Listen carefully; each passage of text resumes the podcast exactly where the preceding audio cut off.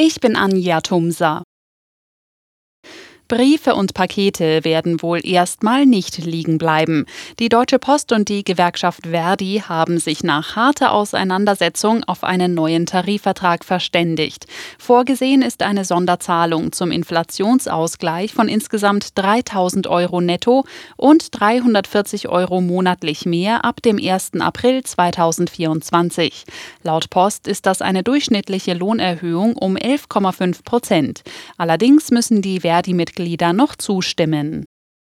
Reisende müssen sich zum Wochenstart an Airports im Norden und in der Hauptstadt auf längere Wartezeiten und zahlreiche Flugausfälle einstellen. Verdi hat für morgen wieder zu Warnstreiks aufgerufen. Betroffen sind die Flughäfen Hamburg, Bremen, Hannover und Berlin.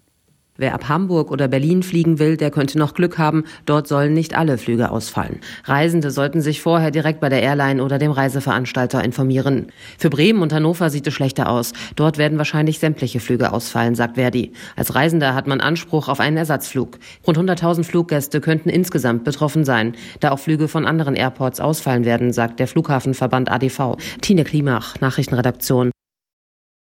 Der Senat in Frankreich hat in erster Lesung für die Rentenreform gestimmt, gegen die es seit Wochen massive Proteste in dem Land gibt.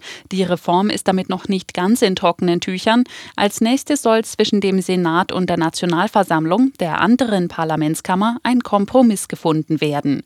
Die Regierung will das Renteneintrittsalter schrittweise von 62 auf 64 Jahre anheben.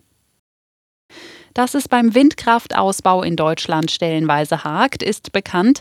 Das zeigt auch die Zahl an Verfahren rund um Genehmigungen von Windkraftprojekten. So sind an den Oberverwaltungsgerichten über 400 Verfahren anhängig, berichtet die Neue Osnabrücker Zeitung. Häufig wird wegen Umwelt- und Artenschutzbedenken, Schattenwurf oder Geräuschbelästigung geklagt.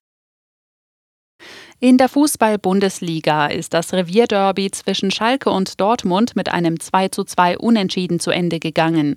Am 24. Spieltag gewannen die Bayern zuvor mit 5:3 gegen Augsburg.